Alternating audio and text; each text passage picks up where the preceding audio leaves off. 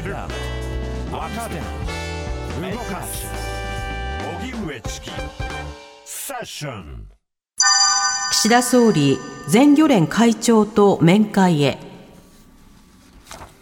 東京電力福島第一原子力発電所の放射性物質トリチウムを含むアルプス処理水を海洋に放出する方針をめぐり岸田総理はこの後全漁連の坂本会長と面会し理解を求めるものとみられますその結果を踏まえた上で近く関係閣僚会議を開き放出時期を正式に決める方針です政府は福島で底引き網漁が解禁される来月を避け、今月中に放出を開始する方向で調整を進めています。それでは岸田総理がこの後全漁連会長と面会、えー、いわき市小名浜生まれのローカルアクティビストである著書に新復興論などもあります。はい、小松理健さんにお話を伺います。はい、小松さんこんにちは。こんにちは。よろしくお願いします。お願いします。お願いいたします。まず、アルプス処理水の放水をめぐって、政府、これから進めていくというスタンスを示している一方で、全漁連会長とこれから面会を行っていくという動きがあります。こうした動きについて、利権さん、小松さんはどういうふうにご覧になってますか？そうですね。あの処理水の海洋放出については、かなり前、もう本当に2013年、4年あの周辺から議論されてきたことですので、はい、えー、まあ、ついにいよいよこのタイミングが来たかというふうに思っていらっしゃる方が多いんじゃないでしょうか、うん、まあ、あと一方で、その漁業者はずっとその同意がないままで流さないでくれということを、まあ、ずっと訴えていたわけですけれども、えー、まあ、そうした声がある中で、えー、半ばこう強行せざるを得ない状況になっているということをこうどういうふうに考えていくのかという意味では、まあ、大きな課題が残ったままあの放出されるということに大きな懸念を示す地元の方も多いんじゃないかなというふうに感じています。うんこの点については政府側は、まあ、安全性科学的な説明というような観点のもと、まあ、例えば対外的、あるいは国内的にも、まあ、宣伝に力を入れているというところがありますが、はい、一方でその地元の合意、関係者の合意という点が今、あの指摘されています。こちらについてはいかがでしょうか？はいそうですねあの今回、大事なことは、やはりこう科学的に一つ考えていくということは極めて重要だなということは、あの私も感じるところです、やはりこのデータをしっかりと取って、はい、えー、国際的な基準を満たした上で放出するというのは大きな、まあ、ファクトですので、ここはあのメディアも伝えているところだと思いますし、えー、ここは理解しているんだという方はあの多いんじゃないかというふうに感じています。一方で、うん、えー、だからといってそれをすぐにこう流す、強行してしまう、その社会的な合意をどういうふうにこう取っていくのかっていうプロセスを軽視していくことにはならないと思うんですよね。えー、えー、まだまだやっぱりその漁業者だけではなくて、この漁業を支えるこの周辺産業、例えば、えー、飲食であったり、観光であったり、えー、例えばあの県外の人たちが福島の漁業者というふうに聞くと、まあ、漁師だけをこう限定してしまうかもしれませんけれども、仲買人や仲卸、それから流通、加工といろんなこう業態の方が水産業にはかかっていらっしゃって、えー、その流通の川上、川下、まあ、その自分たちの立場によっても賛否でしたり、どこを懸念して、どこをケアしてほしいのかっていうポイントが、まあ、全く変わってくるので、えー、実はこの問題って、その漁業者だけの話を聞いたり、漁業者だけに説明をすればいいのかっていうことではなくて、うんうん、広くやはり水産業や観光、あるいは地域に関わるステークホルダーの人たちに対しても、まあ、丁寧に説明していくっていうことが、本来求められたプロセスだったんじゃないかなというふうに僕は感じています。うんそうした手続きの重要性、小松さん指摘してくださいましたが、はい、あの地元の方の、はい、方の、まあ、現段階でその反応、印象に残っているものというのはいかがでしょうか？これは本当にあの地元もバラバラです。で、その放出に関してバラバラすぎるというのが僕はあのいわきに暮らしていて非常にこう悲しいというか心を痛めているというかですね、例えばあの漁師の中でも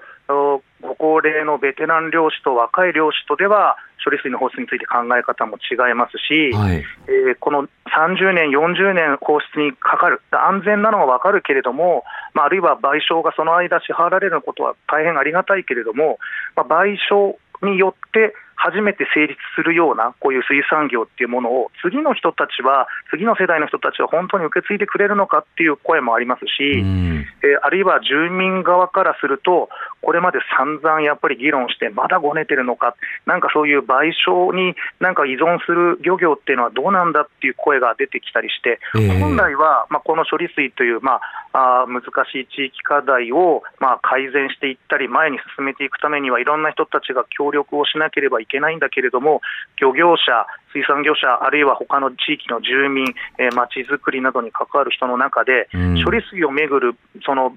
まあ、なんていうんですかね、議論の中で、まあ、多少こう分断状況が生まれてしまっているっていうことが、ええやっぱりその地域の中に分断が生まれていると、これからさまざ、まな風評被害が起きるかもしれないとお予測される中で、やっぱり商品の魅力を伝えていったり、地域の魅力を伝えていくっていうフェーズは絶対必要なんだけれども、うん。まあ、地域が一致団結していくために、まあ、小さなその意見の食い違いだったり、分断状況がこう生まれてして生まれているというのは、今後、おこれからこういよいよこう福島の魅力を全力で発信しなくちゃいけないってなったときに、ええまあ、足かせにならなければいいなっていうのは、地域に暮らしていて感じるところですね。うんそんな中で岸田総理が全漁連会長と面会すること、はいこれはあの分断を改めるものになる、あるいは丁寧な説明の機会となるのか、それともまだ懸念が残るのか、この点はいかがでしょうか？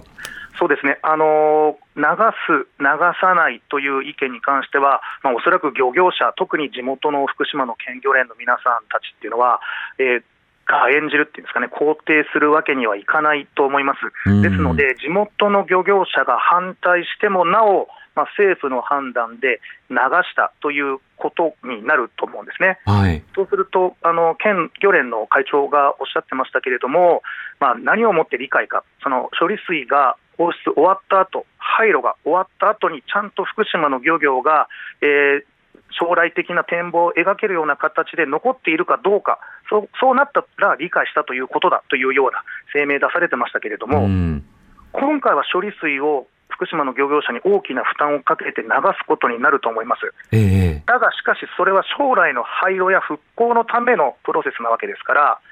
今後、廃炉を進めていく上で、やはり情報を透明化したり、えー漁業者、水産業者、地域の人たちに説明を尽くすということは、これまで以上に求められると思うんですね、今回、これだけ地域にいろんなこう傷を与えながら流すということを、まあ、決定せざるを得ないわけですから、ええ。まあ、これ今回の話が終わりではなくて、えじゃあ、その廃炉と福島の漁業の再生、まちづくり、地域再生というものをどうやって両立させていくのかっていうことは、30年、40年、ずっと続けていかなければいけない議論ですので、うんまあ、今回で流した。国は信用できない、えー福島の漁業はおしまいだっていう、そういう悲観的な気持ちになるのではなくて、ええこれ、今回、何が問題だったのかっていうことを、やっぱり後世にしっかりと残していくこと、でそれをこう同じような、まあ、なんですかね、こういうような、まあ、強硬的な決断をせざるを得なかったような状況を二度と繰り返さずに、えー地域の人たちと議論しながら、対話をしながらうん、情報を透明化させながら、廃炉に向けていく、そして廃炉を無事に終わらせるだけではなくて、しっかりと漁業を残さないといけないということだと僕は思っていますので、はい。より一層、今後、まあ、これで終わりではなくて、えー私たちも、まあ、国や県、あるいは市に対しても、漁業のビジョンをどういうふうに描いていくのか、あとは賠償のシステムって本当にこれでいいのか、漁業者の皆さんは商売を成り立たせるために何が困っていて、どんなことが課題にあるのかというのを、うん。もっといろんな人たちと、漁業者の問題だではなくて、はい。まあ、多様な人たちと議論していくっていうことがより一層求められていくんじゃないかなというふうに感じてます。まあ、会議体のような形式の不足、はい。あのいろんな意思決定の、まあえー不足、いろんな点指摘ありました。なお、はいあの今回ですね、えー放水今月末を目指す理由として、底引き網漁の解禁時期というものが、あの来月がそうだということなんですけれども、そもそもこの底引き網漁の、えー産業としての意味というのはいかがでしょうか？そうですね、あの底引き網漁というのは、地元の近い海域にいる魚を水揚げして流通させるものですので、はい。え地域のシンボル、まあ、いわゆる例えば常磐ものであれば、ヒラメとかカレー類とか、そういう地域に根ざした魚を水揚げしますので、うんえーここにやはりどういう影響が出てくるのか、どの程度の影響で収まるのかというのは、あ漁業者の皆さん、水産業者の皆さん、多分固唾を飲みながらこう見守るようなことになると思います。もしこれでね、本当にあの懸念されるような風評が出てしまうのか、あそんなに被害が大きく出なくて済むのかということを慎重にですねあの見守りながらあの進めていただきたいと思いますし、はい、あのこの9月のタイミング、これから秋にかけて、どんどんどんどんまた魚、美味しくなってくる時期なので、うん、せっかくここまで再生したものを、またこう、ちゃぶ台をひっくり返すようなことになっちゃうんじゃないかなっていうふうに懸念している漁業者、水産業者の皆さん、多いですので、えー、まあ、僕たちに何ができるのかといえば、やはり落ち着いて出てくるようなデータの推移を見守るということと、うん、まあ、ぜひですね、もし、まあ、見かけたら、あの福島県産の水産品などもぜひですね、あの召し上がっていただきたいなと思いますし、うんうん、えー、地元の水産業者や漁業者がどういうことをこう語っているのかということにも、ぜひ耳を傾けていただければなというふうに思います。はいわかりました。小松さん、ありがとうございました。はい、ありがとうございました。した小松理健さんにお話を伺いました。荻上チキ